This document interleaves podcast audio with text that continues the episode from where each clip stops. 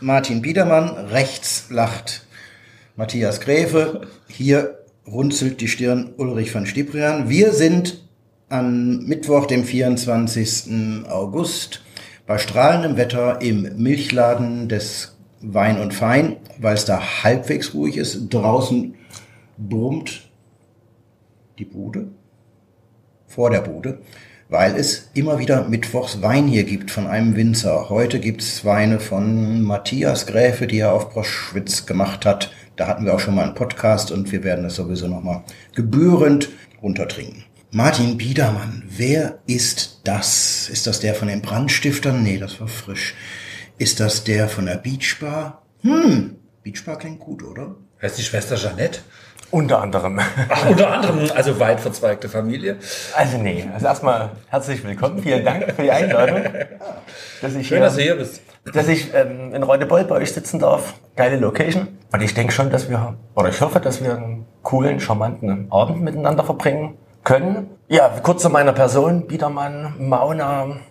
Ich hatte, glaube ich, das Glück, dass ich Zweitgeborener bin. Komme aus einer Naturmostkälterei, die mittlerweile in vierter Generation betrieben wird. Und als Zweitgeborener äh, hatte ich eben das Vergnügen, nicht äh, den elterlichen Betrieb machen zu dürfen, sondern mich ähm, dem Wein zu widmen.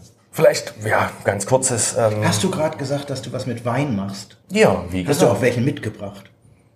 ähm, als derjenige, der bei der Cambium Company für die Weine, für die Weinberge und die Weinherstellung ähm, zuständig ist, denke ich, im Kofferraum was äh, dabei zu haben. Weil mich dürstet. Das liegt aber an der trockenen Luft hier in Reudebeul.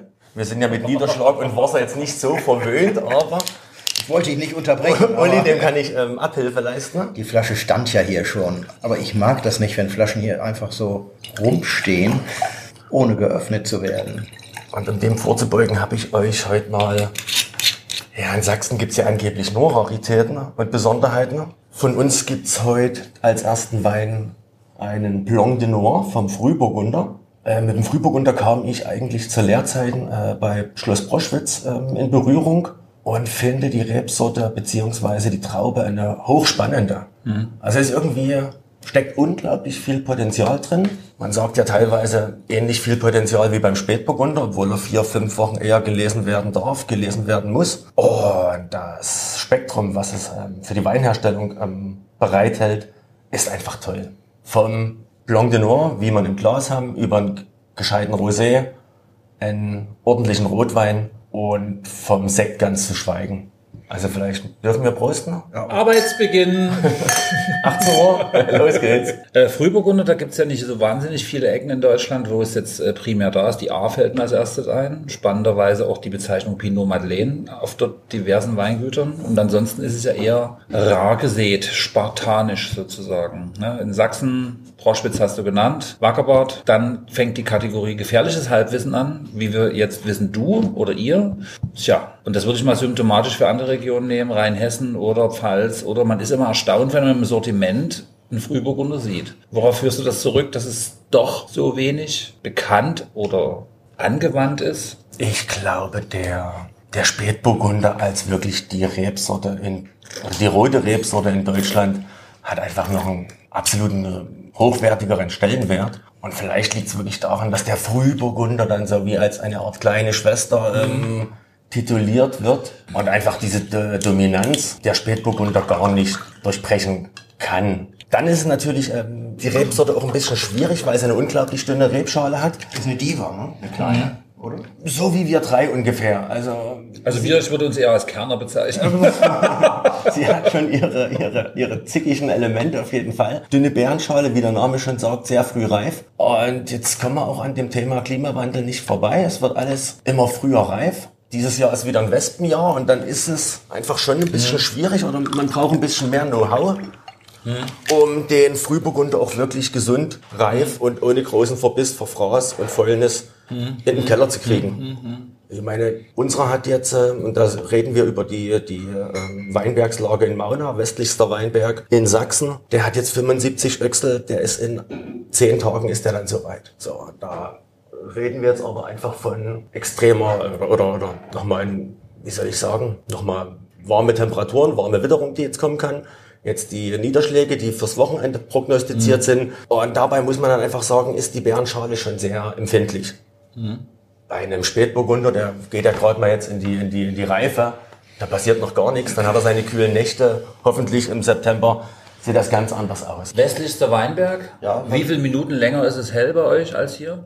In der Regel Ungefähr eine Stunde erfahrungsgemäß, so. weil die Abende sind dort lang. Welche Zeitzonen muss ich durchfahren, um naja, nach Mauna Unser Motto bei der Besenwirtschaft ist ja ähm, Sonntag von 12 bis Sonnenuntergang. Und das halten wir in der Regel auch immer ein. Wir schmeißen keinen raus. Und der längste Sonnenuntergang war dieses Jahr halb eins. Also insofern... Ähm, 12.30 Uhr, doch schön. so, da ging's Licht aus. Und da ist das eben kein äh, Szeneviertel wie Reudebeul oder ah. Dresden. Also insofern... Ah. Mauna muss man sagen, ich habe dich ja ganz am Anfang unterbrochen und jetzt sind wir dann lustigerweise gleich mitten in den Frühburgunder reingekommen. Mauna liegt linkselbisch. Es liegt so weit von der Elbe entfernt, dass es eigentlich schon gar nicht mehr Elbland ist, sondern Maunerland. Deswegen heißt die Besenwirtschaft ja auch Mauna Beach. Da gibt es eine größere Stadt, die nächste. Ihr könnt euch das so vorstellen, dass wir in dem Dreieck Meißen, Lommatsch, Nossen liegen. Lommatsch kennt ja auch jeder in der genau. ganzen Republik. Vor allen Dingen in der Pflege. Ja. Die Lommatscher Pflege ist ein agronomisch hochwertiges Stück Land. Genau. Ja, wir müssen, wir müssen da schon ehrlich bleiben. Lommatscher Pflege ist ja die Kornkammer Sachsens und dort wachsen wirklich die besten Weizen, Roggen und, und, und Gerstenprodukte. Von Kartoffeln und Rüben ganz zu schweigen. Mit Wein hat das jetzt eigentlich nicht viel zu tun. Eine kleine Geschichte. Ähm, der Weinberg wurde Mitte, Ende der 80er noch ähm, in sozialistischen Zeiten angepflanzt von dem damaligen LPG-Vorsitzenden. Die hatten ja alle irgendwie so ein Spleen. Der eine hat so sein, sein Tabakfeld gehabt, der andere hat sein Hopfenfeld gehabt. Der hiesige LPG-Vorsitzende in der Krögeser Gegend brauchte eben Wein. Zack, Hektar Wein angerebt. Gott sei Dank ähm, kam der Weinberg dann ins jetzige Anbaugebiet, also ins bestimmte Anbaugebiet in Sachsen. Mhm. Und dadurch, dass ich dann, wie gesagt, 2004 äh, angefangen habe zu lernen in, äh, also Winzerausbildung angefangen habe zu machen beim Schloss Wackerbad hier, bin ich so wirklich fasziniert von dem Produkt Wein ähm, gewesen beziehungsweise geworden, dass ich mir dann einfach äh, 2007 den Weinberg unter den Nagel gerissen, also mhm. gepachtet habe. Da wusste ich aber, wie gesagt, noch nicht, dass das Epizentrum des sächsischen Weins eigentlich das Elbtal ist und da draußen überhaupt kein Wein hingehört. Mhm. Nichtsdestotrotz, ich denke, Geschmack, Qualität sollte überzeugen. Den Frühburgunder, den wir im Glas haben, der ist zu 100 Prozent eben aus dem Berg in Mauna Gibt es da einen Namen für den Berg? So richtig jetzt? Was nee, weiß ich, wie Goldener Wagen oder Johannesberg oder Mauner Nacktarsch, aber Mauner ist, Nackarsch. Nicht, ist, ist aber noch nicht äh, eingetragen. Also wer, wer hat dem wem hingehalten, so wie in Gröf? Na dadurch, dass ich dort hinten so Fuchs und Igel guten Nacht sagen. ist das halt oder, so oder müssen das deine Azubis beim Fässerputzen machen, wie die andere mehr in Gröf besorgt? Aber, aber Mauna und Beach ist schon ein schöner Name. Ne? Mauna Beach finde ich äh, sehr Wenn schön. das eine Weinlage würde. Ja, mal gucken, was jetzt hier die nächsten Reformen anbelangt. Mhm.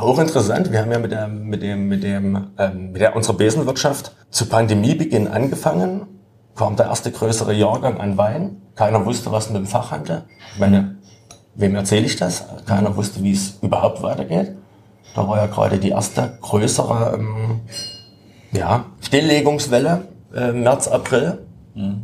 Und dann haben wir gesagt, ja, dann machen wir das einfach selber. Interessanterweise war dort oben, wo, die, wo der Sand aufgeschüttet wurde, unser Mistplatz, wo einfach Trester und das mhm. Ganze immer gelagert wurden, um später wieder in den Weinberg ähm, eingetragen zu werden.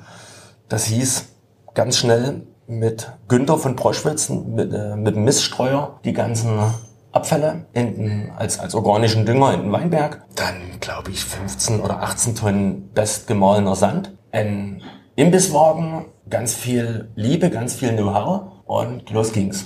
Und mittlerweile sind wir ja im dritten Jahr und ich muss wirklich sagen, wir haben jetzt äh, Leute, also man denkt ja da immer, man bleibt so in seiner eigenen Hut, also in dem Dreieck äh, Nossen, mhm. mhm. Meißen, Lommatsch, wo es ja eher so touristenattraktionsmäßig nicht äh, so beseelt aussieht.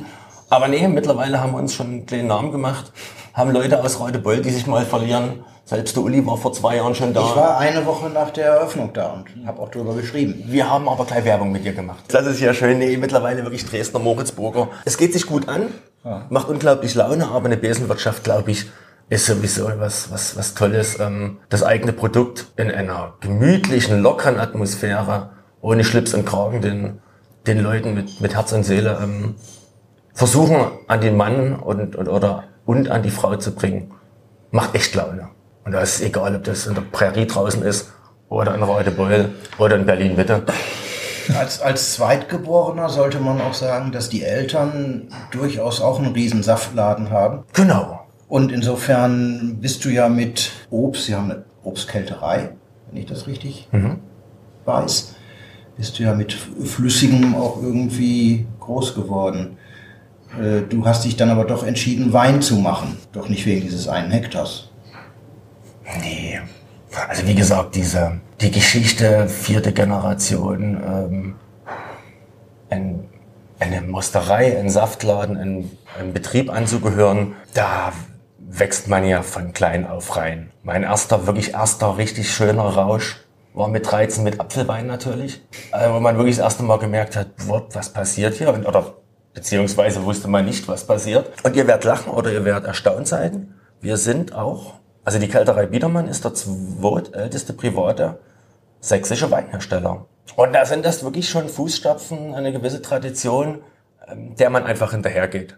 Natürlich ähm, mit dem Hektar, den ich ja erst nach Lehrebeginn äh, übernommen habe, fängt man ja nie an, ähm, gleich ein Weingut wie unsere Cambium Company aufzuziehen, sondern ich wollte irgendwas Artverwandtes mit ein flüssiges Produkt herzustellen. So kann man sich das vorstellen, so kann man das sagen. Und da war der Weg einfach, ähm, bei Wackerbart mal anzufragen, ob es da eine Lehrstelle gibt. Gerade zu den Zeiten, äh, 2004, keine Ahnung, 20 Prozent Arbeitslosigkeit, 20 Bewerber auf zwei Lehrstellen, ähm, war das schon eine ganz andere Zeit als heute. Auch wenn das so vielleicht ein bisschen altbacken klingt, so wir reden von, von früher. Ja, ich finde das schon ganz gut, weil viele das äh, vergessen haben, was das bedeutet und was es auch heute bedeutet. Ne? Gerade beim Weinbau, ich lasse mir die Gastronomie jetzt raus, dort ist es ja eher umgekehrt. Du hast zwei Bewerber auf 20 Stellen jetzt aktuell. Ähm, ich habe den Eindruck, dass äh, in Sachsen schon das Lehrstellenthema im Weinbau nach wie vor gut belegt ist. Dass es immer wieder, ich muss jetzt ja sagen, junge Leute gibt, die Bock haben, das tatsächlich zu machen. Oder Ja, und das ist ist anders? Das ist vielleicht der Punkt, den, den ich jetzt ausführen wollte. Ist ja kein, also kann man ja sagen, ist ja kein Geheimnis. Natürlich das erste Lehrjahr, diese Pünktlichkeit um sieben anzufangen und Dienst nach Vorschrift, das war schon schwierig für jemanden, der das selbstständige Arbeiten von der Pike auf mitgekriegt hat. Also einfach von den Ellis und alles, was anlag. Und nichtsdestotrotz habe ich mich dann über die ähm, zwei Jahre bei Wackerbart und das dritte Jahr Lehre, ich habe dann die Lehrstelle gewechselt, bin zum Prinzen hier gegangen innerhalb von Sachsen, hat mich dieses Produkt und vor allem an, am Anfang noch die, die Rebe unglaublich fasziniert. Also diese Urkraft, dieses wirklich mit der Natur, aus der Natur etwas zu kreieren, auch wenn es erstmal bloß in Anführungszeichen eine Traube ist, die am Stock wächst. Aber das ist halt eine ganz, ganz, ohne das zu philosophisch äh, beschreiben zu wollen, hat eine unglaubliche Kraft auf mich entwickelt. Und dann eben noch den Weg zu gehen, über aus dieser Traube einen gescheiten Wein zu machen, beziehungsweise wie spannend ist es auch, diesen Wein dann zu vermarkten und auch wie viel, wie viel Genuss, wie viel Potenzial in so einem Produkt äh, steckt. Das war einfach wirklich so ein Punkt, der ja nie aufhört, irgendwie bedient werden zu wollen. Hört ja, hört ja nie auf. Geht ja immer, geht ja immer weiter.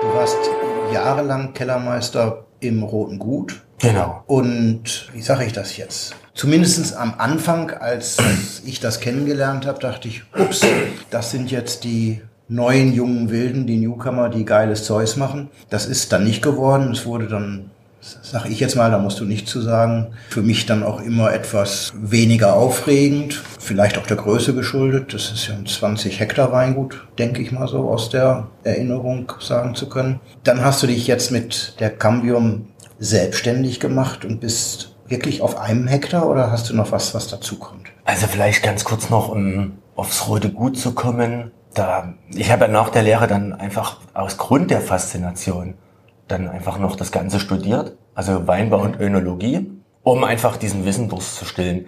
Und dann, keine Ahnung, ist es ja bei vielen so, wenn man dann, und dass ich wieder zurückkomme hier, dass meine, meine Wurzeln in Sachsen liegen, das ist mir bewusst gewesen oder war, stand nie zur Debatte. Und dann ist es natürlich was anderes, ähm, in einer kleinen Lohnmusterei anzufangen oder eben mit dem Hektar ein bisschen zu spielen oder sich wirklich das angelernte Wissen einfach auch zu, zu versuchen auszuprobieren. Und da hat, ähm, hat natürlich ähm, die Familie Strasser ähm, alle Möglichkeiten gehabt. Und da konnte man sich als Winzer, als, als Newcomer oder als, ja, auch vielleicht Grünschnabel erstmal radikal ausprobieren. Das fand ich schön. So, und Diese das Phase fand ich sehr mit, mit allem drum und dran, auch natürlich jetzt von meiner Seite aus, auch ein Stück weit auch dem Tim vielleicht in den Sattel zu helfen, was das Weinmachen anbelangt. Weil ich sage immer so schön, wer, wer anderen aufs, aufs Pferd helfen kann, der, der kann sie mindestens schon mal selber reiten. So, also auch das ist ein, ein toller Lebensabschnitt gewesen. Aber natürlich, ähm, und das ist auch Sinn der Cambium Company, ist es eben nicht bloß ähm, das reine Weinmachen, sondern wir verstehen uns als eine Gemeinschaft, wo ganz viele andere Produkte einfach erlaubt sind, her hergestellt werden zu dürfen.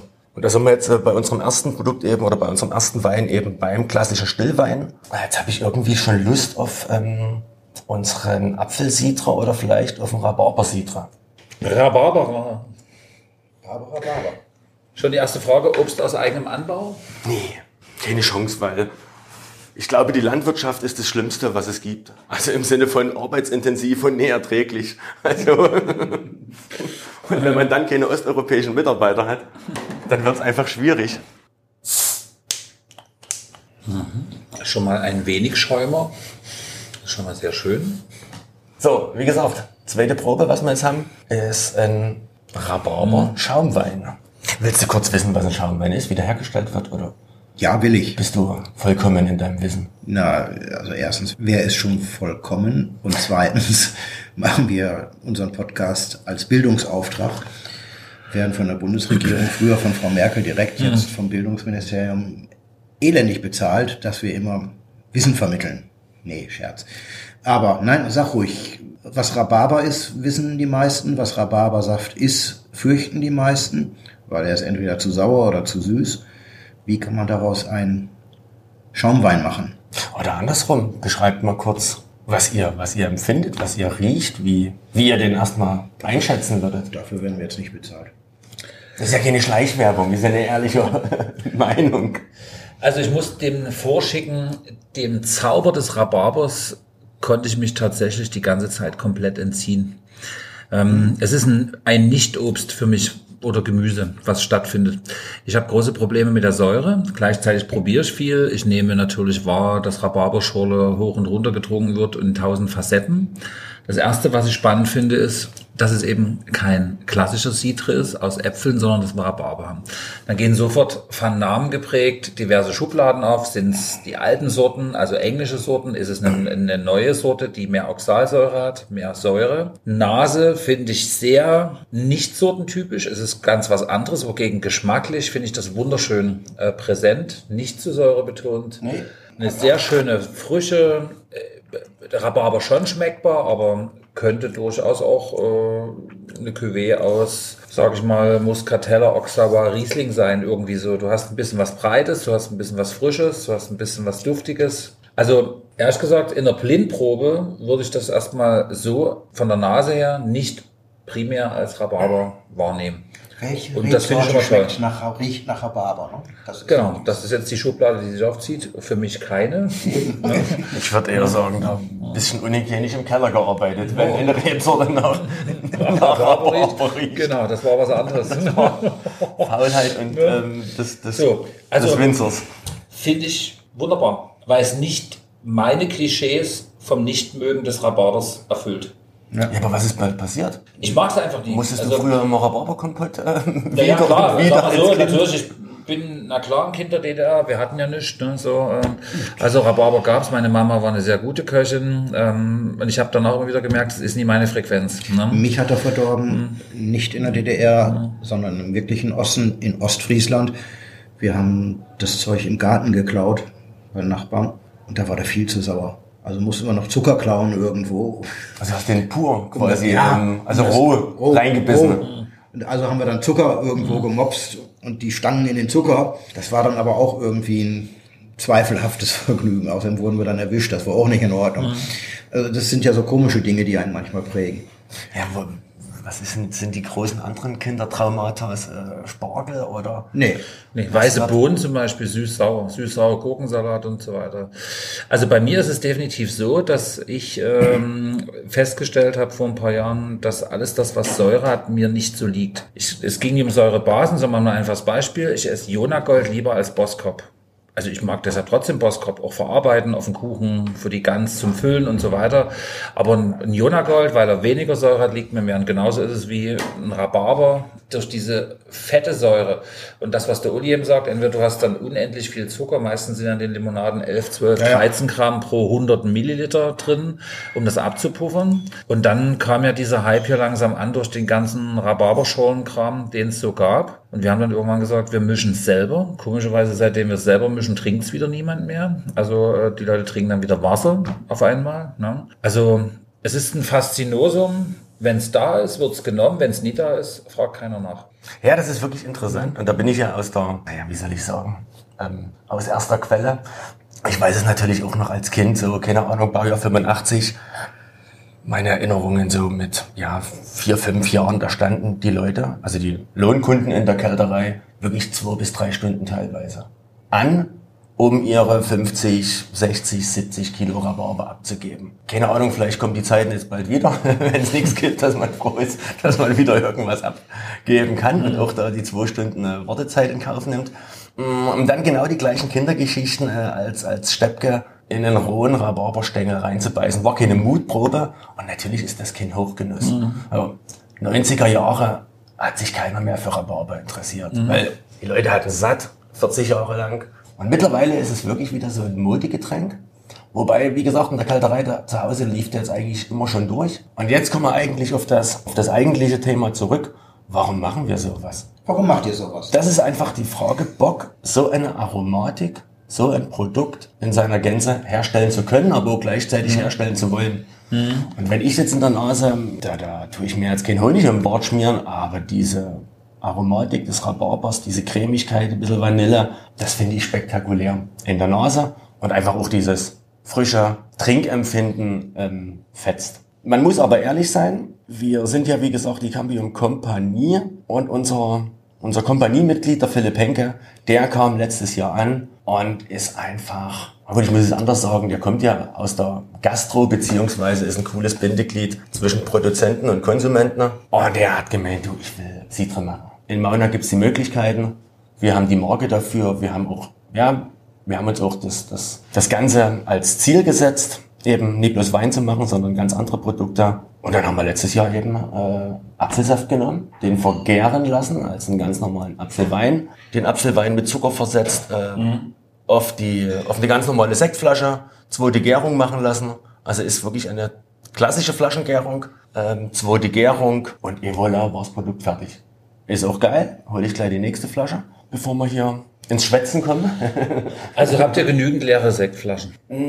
Ja, aber die brauchen wir noch. Und wir sind jetzt schon dabei. Die müssen ja befüllt werden. Aber wir sind einfach wirklich dabei, langsam den Leuten zu erzählen, hey, versucht mal die Flasche zurückzubringen. Ja, super. Also wieder Bildungsauftrag, Erziehung. Über Flaschenpreise brauchen wir uns hier, glaube ich, nichts erzählen. Aber natürlich ist es unglaublich schwierig, die Leute zu erziehen. Ja. Ey, bring doch die Flasche wieder. Am besten spül sie noch aus. Habt ihr eine Spülanlage im Betrieb? Aufgrund die der Kälterei, Kälterei ja, hat ja den, den, die, die Pfandflaschensystematik. Da wäre das kein Problem. Und trotzdem muss man die Bequemlichkeit von uns allen immer wieder zerbrechen oder ähm, durchbrechen, dass sie doch bitte das Leergut wieder herbringen sollen. Sind wir erst am Anfang. Immerhin ist das schon mal ein Weg. Also ich äh, versuche ja auch viele Dinge bewusst wahrzunehmen. Und mir ist es bis jetzt nie gelungen, hier in der Region äh, jemand davon so bewusst zu überzeugen, dass das wieder äh, sinnhaft ist. Dann geht es um die Investition natürlich, dann geht es um die allgemeine also nee, wenn der Biedermann das hat, nee, bei dem gebe ich meine Flaschen nie ab. Der Nichtwille der Zusammenarbeit, das war jetzt frei erfunden mit deinem Namen, ich hätte mhm. auch meinen nennen können, Matthias Schuh und so weiter, wir haben genügend äh, Gespräche schon gehabt, sieht ja das auch eine mangelnde Kooperationsbereitschaft in der Region, sich auszutauschen, sich weiterzuentwickeln. Und du bist der Erste, der jetzt mal so ganz locker durch die Tür reinkommt und sagt, übrigens, wir erziehen unsere Kunden wieder die Flaschen abzugeben. Technik ist Ether. Sensationell, Martin. Sehr gut. Ich finde das ja, auch wichtig das und richtig, weil wenn du die Flaschen auf dem Hof, auf dem Weingut kaufst, dann fährst du ja auch wieder hin und dann ist es auch quasi easy, Flasche raus aus dem Karton, Flasche rein in den Karton und den leeren Karton wieder hinzubringen. Es ist komplexer, wenn man Supermarkt oder auch Keine selbst Frage. Fachhandelskäufer ist. Also wenn das über dich läuft, das, das wird dann komplexer, sag ich mal. Aber der CO2-Verbrauch beim Flaschenherstellen ist der größte und die Preise werden auch immer happiger. Also insofern läuft da wahrscheinlich schon einiges in die Richtung, wenn das Bewusstsein dann auch da ist. Ich finde es gut. Mhm. Ich würde es unterstützen. Finde ich sehr schön.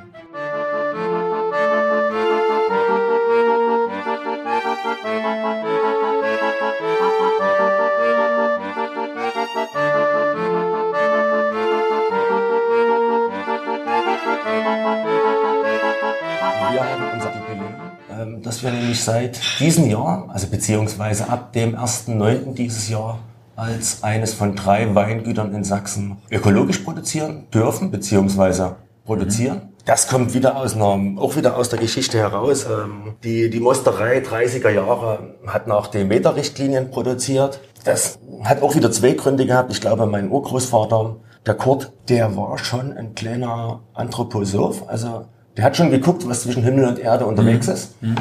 Und da wirklich an die Demeter ähm, Geschichte geglaubt. Auf der anderen Seite glaube ich auch, dass da ein Stück weit ähm, Hitler und seine Schergen da ein Stück weit mit Einfluss hatten. Eben dieses, wir produzieren alles im, im Reich und mhm. wollen weder ähm, oder kaum etwas importieren und so weiter. Selbstversorgeridee. Genau, und wenn du dann nichts hast, dann ist, liegt es natürlich nah, eben dem Demeter ähm, Anspruch beziehungsweise Gedanken gerecht zu werden. Wenn ich keinen Kunstdünger einkaufen kann aus dem Ausland, dann mache ich es eben ohne Dünger. Und dann bin ich vom Demeter, von der Demeter-Idee gar nicht so weit entfernt. Das sind dann eben wieder die... Ähm Nö, es ist einfach mal schön die andere Seite der Medaille erklärt. Mein Großvater hat in seinem Wirtschaftsbuch stehen, 1921, wo er seinen ersten Sack Dünger geholt hat, wir werden nie wieder hungern. Und heute bemühen wir uns, wegzugehen.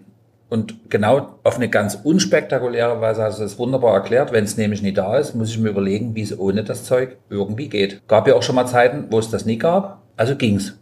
Und wenn ich, also Super. wie gesagt, man kann da immer nicht gleich hier sagen, das eine ist richtig, das andere ist unrichtig. Das sehe ich jetzt gerade. Ich habe mein letztes synthetisches Spritzmittel 2017 ausgebracht. Und da sieht man jedes Jahr, beziehungsweise jeden, jeden Tag ist übertrieben, also bleiben wir mal sachlich hier, sieht man so oft, ökologisch ist nicht gleich das, das, die bessere Bewirtschaftung oder die bessere Landwirtschaft. Für mich ist die ökologische Bewirtschaftung erstmal was, was bei mir im Kopf und im Herz irgendwie in Einklang äh, gehen muss. Ich habe überhaupt keine Ambitionen, Herbizid oder Roundup mhm. ähm, in meinen Boden oder auf meine Pflanzen oder auf mein Beikraut, Unkraut äh, zu applizieren. Natürlich, wenn ich der Bauernvorstand wäre, wie soll ich denn mein ganzes Streckennetz frei, unkrautfrei halten ohne Roundup? Mhm. Also das ist ja auch wieder ja, es ist ja alles Gute und alles Schlechte liegt ja nie beieinander. Ich habe einfach gelernt in den Jahren, in denen ich das mache, man ist näher bei den Trauben, man ist näher am Stock dran, man mhm. observiert mehr, man, man, man bonitiert mehr, um einfach wirklich ein, und dadurch hat man dann einen richtig geilen Draht zu der Rebe. Man versteht wahrscheinlich dann auch mehr, mhm. was passiert. Man warum. versucht die ganzen Kreisläufe, diese Komplexität, ja. was man dann im Endeffekt im, im, im fertigen Wein erleben darf, kann. Ja, der eine, dem einen ist es egal, der, der, der riecht eben oder der schmeckt eben ein Müller wie ein Riesling, das ist alles, oder ein Goldriesling wie ein Riesling. Aber es gibt ja Gott sei Dank genug Leute, das unterscheidet uns ja auch, dass wir über uns über Aromen, über Geschmack mhm. austauschen dürfen. Mhm. Ist das geil? Ich meine, ich sehe es so. Wir sind privilegiert, wir drei, wie wir jetzt hier sitzen.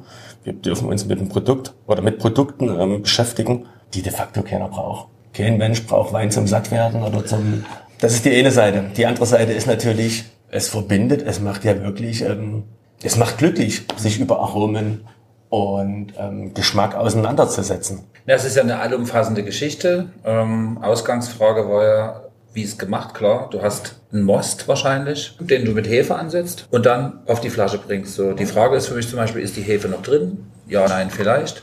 Es präsentiert sich leicht naturtrüb. Hört ihr mich weiter, auch wenn ich die Wir hören nächste wir hören Flasche... nicht weiter. ähm, Hör nicht weiter, du hast ja, das Mikrofon. Du hast das Mikro. On.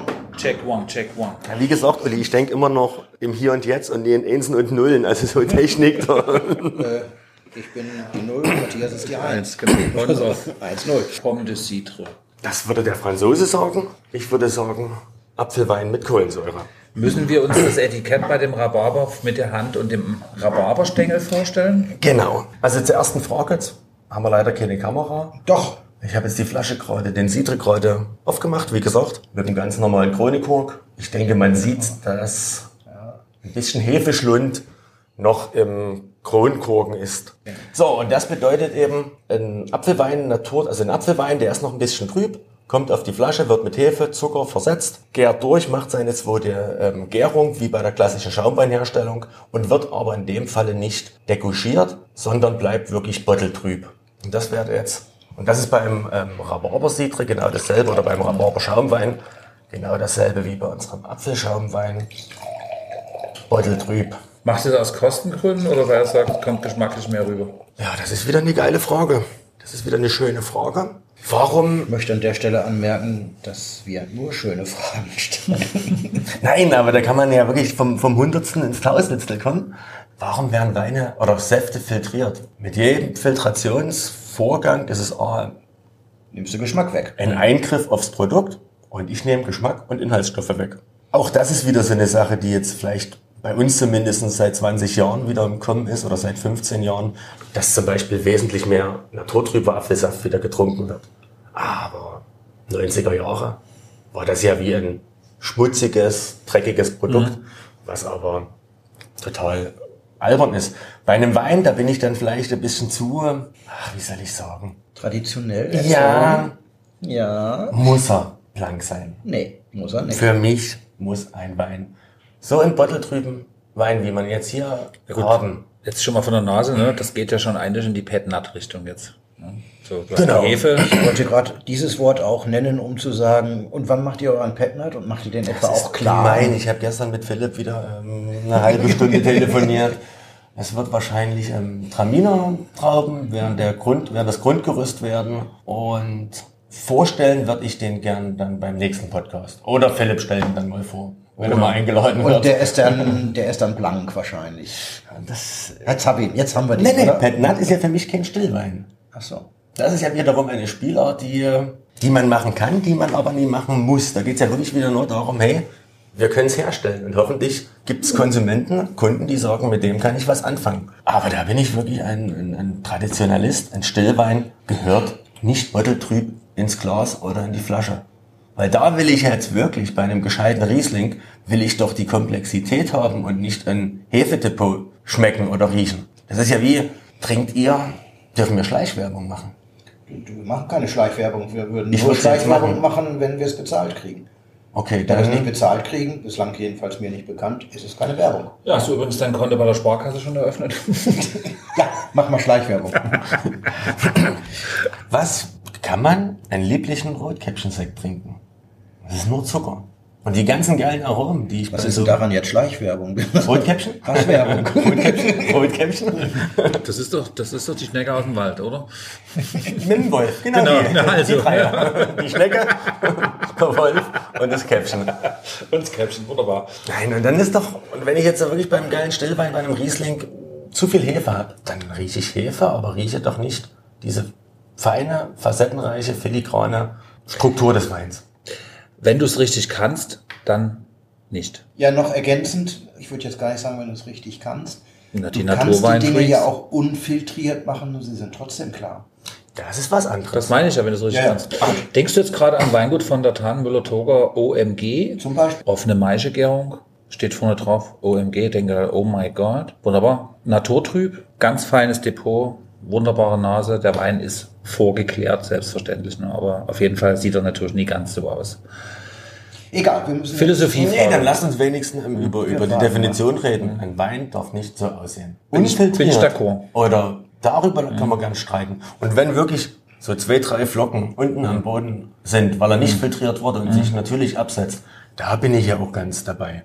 Aber wie gesagt, so darf er nicht aussehen. Wir Weinbeschreibung, Nase petnattiger als der Rhabarber. Auch apfeliger, kommt für mich durch auf jeden Fall. Auch da habe ich die Frage, welche Sorte, das ist natürlich schön. Ne? Ach so, nee. Also, Oder sind es nee, nee. querbeet Da ist, Äpfel? wieder das, da ist wieder das alte Lohnmusprinzip. Ihr müsst euch wirklich das so vorstellen, dass Hinz und Kunz, die äh, taffe Oma mit ihren 80 Jahren, die noch ein, zwei Äpfelbäume im Garten haben, oder auch der, oder auch der Großbauer, Bauer, der eine riesen Plantage, eine riesen Streuobstwiese hat. Da kommen sämtlichste Apfelsorten quer äh, durchs Obstbeet. Das ist ein gemischter Satz. Aber komplett, Nein, alte Reben. komplett gemischt, das heißt. Wunderbar, wir lernen was dazu. Nee, finde ich äh, total klasse. Ich finde das sogar besser als die mir meisten fra bekannten französischen Citre. Er hat schon eine herbe Note, aber hat nicht diese oxidativ herbe Note, die ich da oft treffe. Und ich hatte Andererseits auch nicht die Süße, die man dann im hinten drauf tut. Gegenstück dann manchmal noch Genau. dazu gezuckert bekommt. Ja, jetzt können wir Schleichwerbung machen. Wie äh, in Haminkeln bei Peter von Namen. Das versteht doch wieder keiner, wenn du den Namen nicht nennst. Nee, ähm, finde ich super und kann ich jetzt schon sagen, nicht möchte ich haben, sondern muss ich haben, weil das genau die Weiterführung einer Entwicklung ist. Citre, das ist, du hast das mit Landei beschrieben und so weiter, JWD bist du draußen. Hier ist es gefühlt zwar besser, weil die Leute denken, dass sie Polyklotter sind, aber sie haben ja tatsächlich ein paar Reiseerfahrungen, die hier aus Frankreich, aus Italien, deshalb fragen sie manche Produkte nach. Und Citre ist natürlich ein Produkt, was auch in den letzten Jahren langsam gewachsen ist. Ne? Und da bin ich mit diesen beiden Produkten für mich von meiner Seele wesentlich näher dran als anderswo. Der gefällt mir auch sehr gut und ich habe schon sehr viel Cidre vor Ort getrunken. Bretagne Normandie. Wobei jeder Cidre gewinnt, wenn man ein kleines Schlückchen Calvados reingibt. Natürlich. Und das noch im kratzigen Rollkragenpullover, dann ist es perfekt. Ja, natürlich. Natürlich. Wetterbedingt. Genau. Nein, da bin ich aber auch wieder Traditionalist. Das macht man nie. Also nie mit meinem Produkt, mit unserem Produkt.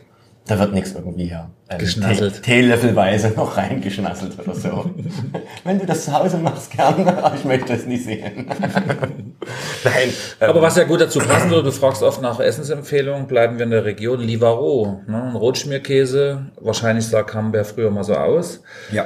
Reiner Proteinbringer auch. Ähm, der ist noch mit diesen äh, sozusagen Schilfgras-Ringen umzogen. Deswegen heißt dann Frankreich auch Colonel. Passt perfekt dazu. Würde richtig gut passen. Also das wäre eine schöne Geschichte. Sehr schön. bin jetzt sogar schon ähm, im Bundespräsidialamt äh, untergebracht, also bei unserem Ranghöchsten, beim Herrn Steinmeier. Ganz lustige Geschichte. Ähm, dann sollte, das muss im Ende April, Anfang Mai gewesen sein. Auf jeden Fall zwei Kartons hoch nach Berlin ins Belvedere. Und eins oder zwei Wochen später sollte eigentlich der Herr Steinmeier in die Ukraine zum Zelensky fahren, seinen, seinen Besuch machen. Ausgeladen. Was ja aus, au, angeblich wurde er ausgeladen, aber unsere, unsere Erzählweise ist eigentlich, dass er aufgrund des Citres einfach mal ganz andere Sachen im, im Kopf hatte und verhindert war. Oh, wenn das die hohe Politik erfährt. Aber das sind eben auch die schönen, Ja. Die schönen Geschichten dazu.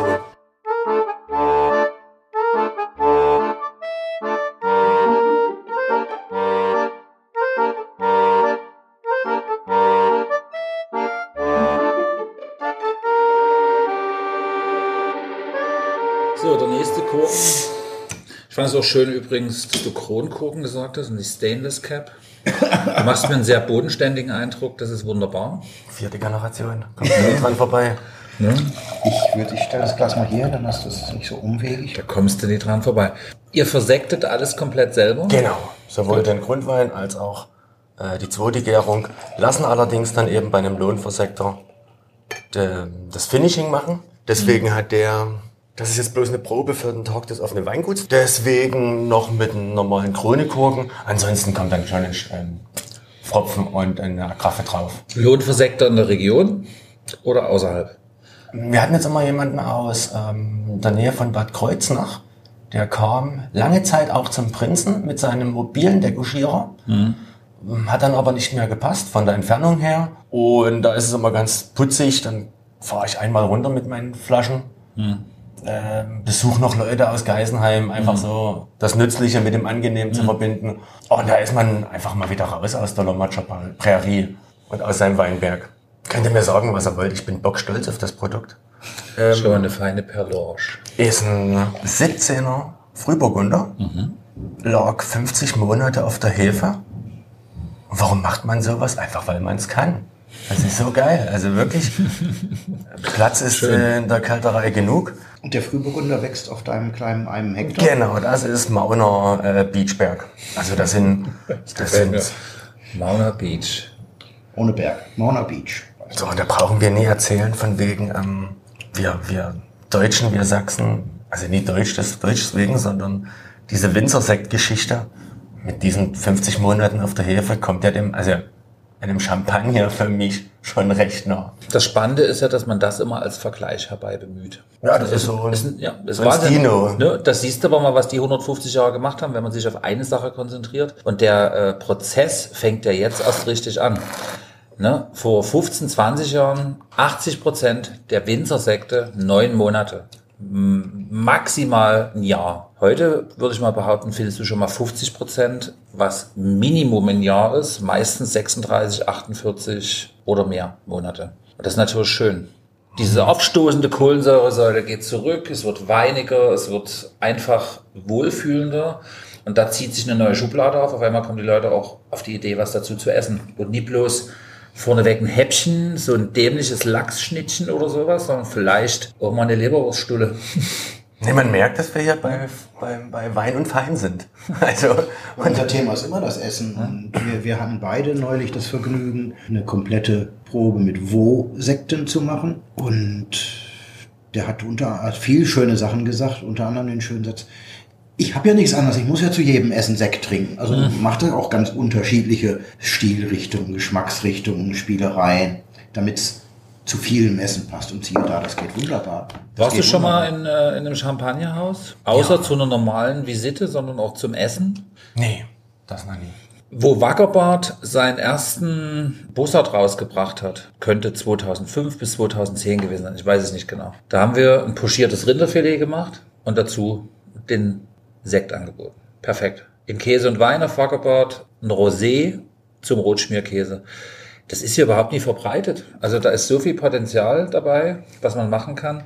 Du hast hier so eine sanfte, weiche Aromatik. Ich finde es auch schön, dass es im Weinglas ist und nicht in einem Sektglas. Dadurch ist es ein bisschen breiter. Es ist super kühl jetzt, angenehm. Keine eckigen Säuren. Ausbalanciert. Brut ausgebaut. Brut Natur, also das ist auch, da sind wir wieder bei dem Punkt, das Produkt sollte im Vordergrund stehen und alles, was ich dann mit der Feindosage an Restsüße zugebe, rundet das Produkt zwar ab, aber es kaschiert eben vielleicht auch die eine oder andere Ecke, die ja, vielleicht trotzdem dazugehört. Dann sind wir wieder bei dem Punkt Frühburgunder, hat von Haus aus jetzt nicht die schärfste Säure, also kann man den auch Brut Natur lassen. Die ähm, Säure ist perfekt eingebunden, finde ich. Unglaublich cremig, unglaublich charmant. Vielleicht hat er einen kleinen Stinker. Ja, das hat er. So, ähm, also einen kleinen Böxer. Aber das steht ihm noch gut und da sind wir wirklich auch bei dem Böxer Punkt. musst du wieder erklären, weil in unserem Lexikon der Dinge Der hatten- unerklärten Begrifflichkeiten. hatten wir Böxer noch nicht so oft. Einmal hatten wir einen, aber das fiel dem Schnitt zum Opfer, weil der Winzer Stoßgebete gen äh, Schneidepult gesandt hat. Er wollte das nicht. What the fuck is a Böxer? Ist, glaube ich, wenn ich mich recht entsinne, eine kleine Schwefelverbindung, die bei der Weinherstellung ähm, entsteht. Hat verschiedene Gründe. Riecht ein bisschen, hm, wie würde ich diesen leichten Stinker jetzt beurteilen? Ein bisschen bele belegt. Der, der Klassiker der Beschreibung ist immer faules Ei. Nee, hat er das nicht. Finde ich jetzt bei dem eben, Kein Schwefelammoniakwachser, ne. das finde ich bei dem eben nicht so. Du, Bisschen Sauerkraut. ne, das wäre eine Malo. Das wäre ja eine Malo, ne? Aber Malo, malolaktische Gärung. die haben wir nun schon oft genug Die haben wir erklärt. schon erklärt, ja. Ja, Echt oft. Naja, Aber wenn du das nochmal sagen willst mit dem Pink, na, natürlich. Joghurtgums. Ja, ist das jetzt flaschenbedingt oder äh, werden die das alle haben? Ich denke, natürlich ist das flaschenbedingt. Das ist ja das Tolle bei den äh, Sekten. Jede Flasche ist individuell. Dadurch, dass es eben die klassische Flaschengärung ist, kann man Gott sei Dank, oder will man gar nicht reingucken. Das ist auch immer so, ein, so eine tolle Überraschung, dass jede Flasche ähm, anders ist. Und das ist natürlich flaschenbedingt. Nee, Spaß beiseite. Ich denke mir schon, dass so eine leichte, diese leichte Note könnte der Frühburgunder allgemein haben. Kannst du mal? 50 Monate. Darf ich mal fragen, was der bei dir kostet? Der liegt jetzt bei 33 ab Hof. Wobei ich glaube, die Hälfte ist einfach äh, Lagergebühr. Und das ist ja das Interessante. Ich, ich hab doch genug Hast Platz. du, hast du ein amtliches Lager, ja, weil es eine Gebühr ist? Zoll. Zoll, Zoll. Nee, das ist aber auch so ein spannendes Thema, ne? Diesen 1 Euro und 2 Cent. Du eine 100 Euro Flasche nimmst oder eine 2,79. Es ist überall dasselbe. Und du bist ja dann schon blöd, wenn du nur 2,79 nimmst. Bei der Verhältnisbereich, bei der hochpreisigeren Flasche, in Viel dem Fall mal deine, ist ja wesentlich besser. Ja.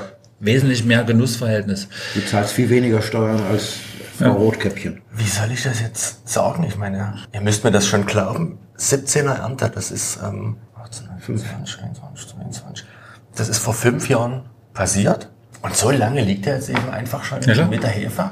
Was in den fünf Jahren passiert ist. Äh, Frau Merkel gibt's nicht mehr. Bayern waren damals erst fünfmal Meister und nicht zehnmal.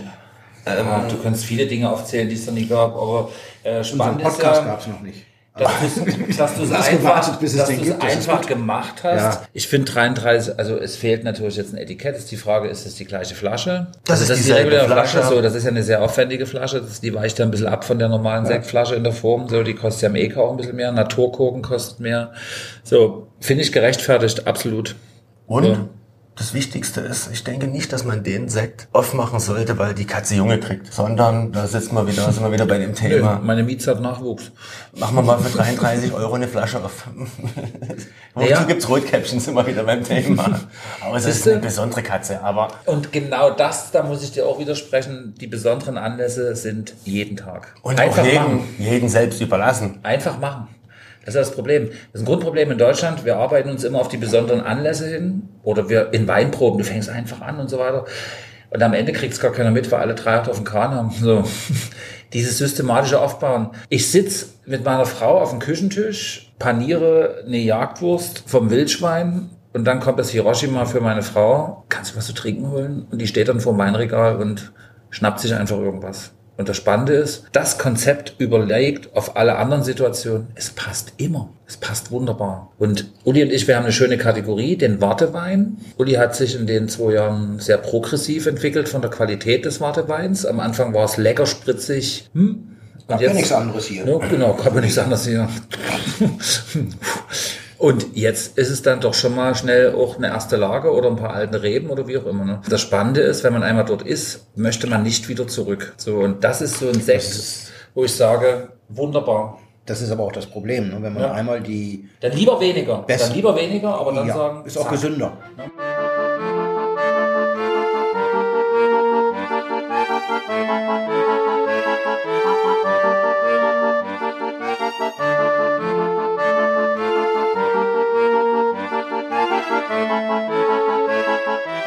Ich hol mal fix noch eine Scheurebe als Stillwein. Sehe ich, sehe ich definitiv. Ich bin froh, was ja eine Wertschätzung des Proschwitzer Sektes ist, eine Alternative zum Pinot Madeleine von Proschwitz gefunden zu haben. Wenn ich jetzt normaler Gastronomenhändler wäre, würde ich sagen, sei doch froh, du hast was, die Kunden fragen es nach. Es ist diese ständige Getriebenheit, was anderes und was anderes Schönes zu finden. Und das ist was anderes Schönes. Das ist es. Ich finde die Flaschenform schön. Wie bist du auf die gekommen? Internet macht's möglich. Einfach mal gegoogelt, was es alles gibt. Frisch aus dem Internet. Und dann fand, also die Flaschenform ist die Spumante Italia. Ja, Gibt es in Deutschland nicht so viele. Also Castell Sekte drin, Weingut am Stein zum Beispiel hat die Form. Gibt es wenige. Finde ich klasse. Ich finde die auch. Was natürlich dann eben auch das bisschen Problem ist, dadurch, dass er so geil aussieht und alles Schöne ist ja selten zweckmäßig. Das Etikett drauf zu kriegen. Erstens das und dann auch von der Degouchierung her, weil gerade beim Degouchieren mit dem Korken drauf machen, braucht man ja, muss es ja wirklich richtig passen. Ich meine, wir reden über ein Produkt, was mindestens drei Bar haben muss als, als Sekt. Sprich, da kann man, kann sich's keiner erlauben, dass der, dass der Kork nicht richtig sitzt. Insofern muss da wirklich alles eingestellt sein. Die wenigsten Degouchierer haben eben diese Formen, um wirklich den Korken bei der Spezialflasche drauf zu bekommen. Das ist halt auch ein Aber bisschen... so wie du es jetzt mitgeteilt hast, habt ihr eingestellt.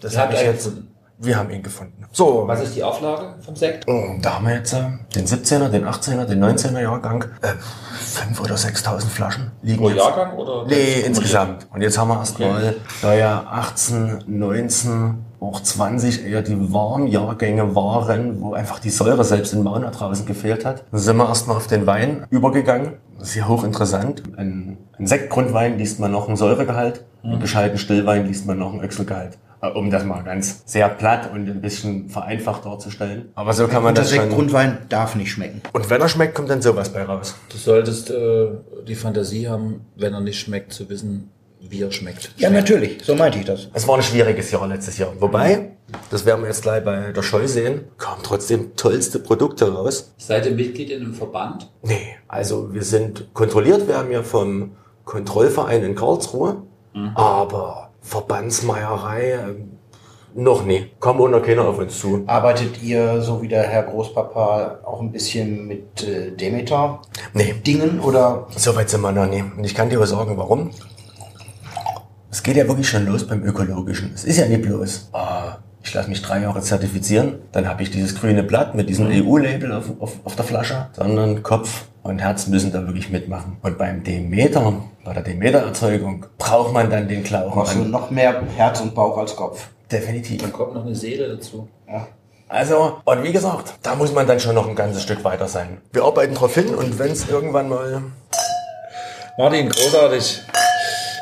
Und wenn es mal soweit sein sollte, dann nehmen wir es auch mit, aber Nee, ich finde das nicht als Muss, sondern eher als äh, noch einen Hut abziehen, weil es wird ja immer schwieriger von den gesetzten Rahmenbedingungen. Und ich bräuchte auch in keinen Verein rein. Ich denke auch, es ist wirklich mehr Kopfsache und gelebtes Leben als Vereinsmeierei. Was und ich gucke auch nie aufs Etikett, was die sind, sondern ich höre auf den Winzer, wenn der mir sagt, ich arbeite im Grunde meiner Seele ökologisch, dann glaube ich ihm das, egal ob er da einen Pepperl drauf hat oder nicht, weil das ist ja das, das Vertrauensverhältnis, was ich zu meinem Winzer eigentlich haben möchte, dass der mich nicht anschwindelt. Und dann sollte hilft. er auch. Und wenn es da Ungereimtheiten gibt oder Zweifel, dann gibt es eine Runde durch den Weinberg und dann sieht man einfach, steht das Beikraut so hoch. Ja. Was ist mit der Begrünung? Bei uns kommt hier zum Beispiel ein Gunther, das ist unser Schafsbock, mit seinen 13 Angestellten hinterher oder entgegen. Also absolut Ja. genial. Wir haben ja Gunther mit D geschrieben, wegen ähm, Spätburgunder, Frühburgunder, Weißburgunder. Das ist unser Schafsbock, der macht Der echt jedes Jahr gute Arbeit. Und ich habe die... Ich habe die dieses Jahr das erste Mal komplett laufen lassen. Es war eine wahre Freude. Unterstockbereich, so gut sie es können, kurz gehalten. Die Trauben, beziehungsweise die Laubwand, die Traubenzone echt toll entblättert. Macht einfach äh, Spaß. Mir das hat eben auch, erzählt, dass die kleinen, beinigen, kleinwüchsigen Sorten mittlerweile so schlau sind, sich gegenseitig auf die Schulter zu stellen, um dann die Trauben zu naschen. Hast du das auch beobachten können? Nee, ein Schaf ist ja auch bloß ein Mensch. Ja. Also doof sind die Tiere nicht. Nee, es gibt zwei Zeiträume, wo sie wirklich nicht in den Weinberg gehören. Kurz vor der Lese. kurz vor der Lese, weil die wissen genau, was süß ist. Ja. Und ähm, vorm Austrieb, wenn dann der Maiwuchs kommt, einfach, wie wird's nach uns gehen? Wir, wir derben ein halbes Jahr bei Wasser und Brot. Dann Wir- die, die jungen Triebe. und dann kommen die jungen Triebe Und dann oder einer, kommt Gunther. oder einer macht einen Weinkeller öffnen. Dann würden wir aber nicht bei Wasser und Brot bleiben, sondern würden in den Weinkeller gehen. Also für eine Woche. Und das sind dann einfach die beiden Zeiträume. Und ansonsten funktioniert das echt wunderbar. Erzähl mal was zur Scheu. Scheu finde ich deswegen spannend. Ähm, ja, 21er Jahrgang. Ich habe überhaupt kein Interesse, Weine dem Jahrgang entsprechend auf links zu krempeln. Sprich, viele haben überlegt, äh, letztes Jahr aufgrund der verzögerten Reife beziehungsweise der teilweise nicht vorhandenen Reife, der hohen Säurewerte, äh, entsäuere ich den Wein. Ja? Also wieder ein bisschen Nerdwissen, aber wir sind ja ein anspruchsvoller Podcast. Doppelsalzentsäuerung oder andere Möglichkeiten, den Wein zu entsäuern, ist Jetzt- für mich Jetzt kommt der bildungspolitische Vorsprung dieses Podcasts. Letztes Jahr war Doppelsalzentsäuerung noch möglich. Dieses Jahr gibt es kein Gärsalz. Erstens gibt's das nicht und Gott sei Dank brauchen wir es nicht. Gräfe, woher weißt du das? Ja, du stehst auf Warteliste 49. So ist das eben. Krass, oder? Hättest du das mal gedacht? So, aber das hat mir vor uns gut gefallen, dass du gesagt, wenn es nie da ist, muss ich es ja irgendwie anders hinkriegen. Und das ist es ja. Du hast vor uns gesagt, wo du den Wein kurz anmoderiert hast, dir gefällt dran, dass es nicht die typische Scheurebe ist. Finde ich auch sehr schön. Also von der primären Präsenz erstmal an der Nase ist es eben nicht das Klischee, was ich aufziehe. Cassis, tralala, hopsasa. Geschmacklich eine sehr wunderschön eingebundene Säure, sehr saftig, sehr vollmundig. Hier sehe ich eher schon den, sag mal, die Nektarine, den Pfirsich, aber nicht zu süß. Und dadurch ist es natürlich schon wieder ein toller Essenswein. Den würde ich auch zum Warten nehmen, wenn es warm ist. Wo, wo siehst du so einen Wein im Winter? Die Scheurebe und auch den Frühburgunder überhaupt nicht. Das sind für mich schon die Sommerweine. Also diese, ich möchte im Gesicht eine Sonne auch noch um sechs haben bei den Weinen. Und in unserem Portfolio haben wir dann einfach den Grauburgunder, den Riesling, die dann wirklich so für die, für die, fürs Winterhalbjahr sind. Das ist ein Terrassenwein. Der muss eisgekühlt. Ja ähm, serviert werden und vielleicht lieber noch ein Grad kälter als so diese obligatorischen 9 Grad Weintrinktemperatur. Dann mach doch mal die Pizza mit Ziegenkäse und Pfirsich und ein kleines bisschen Chili. Dann passt es doch super, wenn ihr Pizza macht. Ja, das wäre Das ist geiler Scheiß. eine Option, definitiv. Finde ich übrigens toll. Äh, Pizza, Pizza klassisch, also Salami mit, also normaler Teig, Teig interessiert uns natürlich, den Uli noch viel mehr als mich. Käse, wie heißt das? Normale Tomatensauce, bisschen Käse, bisschen Salami vom. Also recht bodenständig alles. Das sind ja wieder die Punkte. A wollen die Leute, wenn jemand vorbeikommt, trinkt seine zwei Gläseln, er will immer was dazu essen erstmal. Jetzt sind wir drei, ähm, die Mauna, die Besenwirtschaft, ist keine Drei-Sterne-Location. Das heißt wirklich solide. Aber das Angebot muss einfach auch stimmen. Sprich, Die, die Sansibar ist auch am Strand. Genau. Kaufst du Weine zu? äh, Weine nee, aber Rhabarber. Nee, Trauben. Also wie gesagt, mit dem Hektar kommen wir nie weit. Eben. Ähm, deswegen für den Riesling, für den Weißburgunder haben wir wirklich noch so, oder andersrum gesagt, es gibt ja vielleicht 100 Hektar zu viel Reben in Sachsen. Und was ich damit sagen will, es gibt genug Trauben und wenn man dann wirklich ein paar Winzer kennt, die Weinbau mit mit dem nötigen Hirn, aber auch mit der nötigen Leidenschaft. Und mit Hirn meine ich, es muss wirtschaftlich sein betreiben, dann kann man da nach wie vor ganz tolle ähm, Trauben zukaufen, die dann eben auch einen, einen geilen Wein draus machen. Wie ich sächsische. Winzer kenne, und du bist ja sächsischer Winzer, wirst du nicht sagen, woher die genau kommen, aber kannst du sagen, rechtselbig, rechtselbisch, Rechtselbisch. Ja, Herr der Ringe, Elbig. Elbig. Ich glaube rechtselbig. Warte, ich habe immer Probleme, ich muss mich mal Ja, kurz äh, in rechts die ist auf der anderen Richtung. Seite. Rechts ist überelbig. Ja, übergriffig, ja. Nein, rechtselbig. Aber linkselbig gibt's ja auch gar nicht so viel. Also ich komme nicht von Prinz Philipp und nicht vom Roten Gut, wenn wir, wenn wir jetzt linkselbig sind. Also insofern. ja, das wäre jetzt die versteckte Frage. After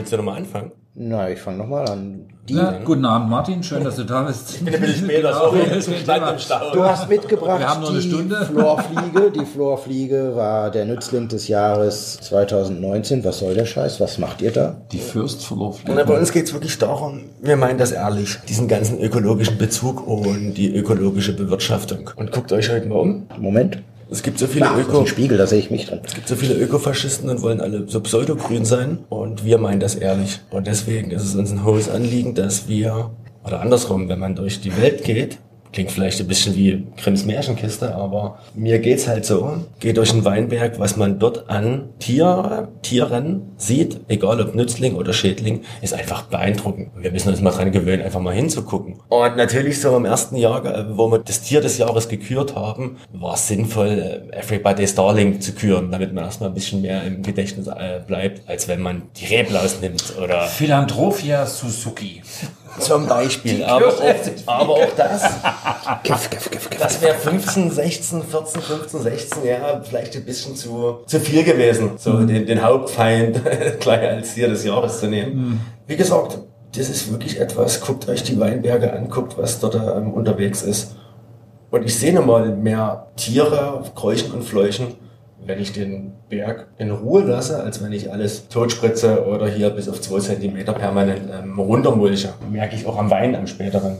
Was kam denn nach der Florfliege? So, dann kam 20 war's der Rebstecher. Das ist eigentlich wiederum ein Schädling. Der Zigarrendreher oder Zigarrenmacher genannt. Und das ist ja ein ganz putziges Tier, weil der wiederum kann, macht jetzt keinen großen Schaden, aber wenn er auftritt, frisst er ein Blatt am Stiel an, wickelt das dann ähm, Kraft seines Körpers zigarrenmäßig äh, zu einer Wurst beziehungsweise eben zu einer Zigarre und legt darin vorher seine Eier ab und dann ist die Brut ist dann quasi geschützt und die kleinen Larven dürfen sich entwickeln. Wenn er in einem großen einer großen Population auftritt, kann es wirklich ein kleines Schadbild ergeben. Aber auf der anderen Seite macht er keinen, keinen großen Blödsinn. Und dieses Jahr ist es die Schlupfwespe geworden.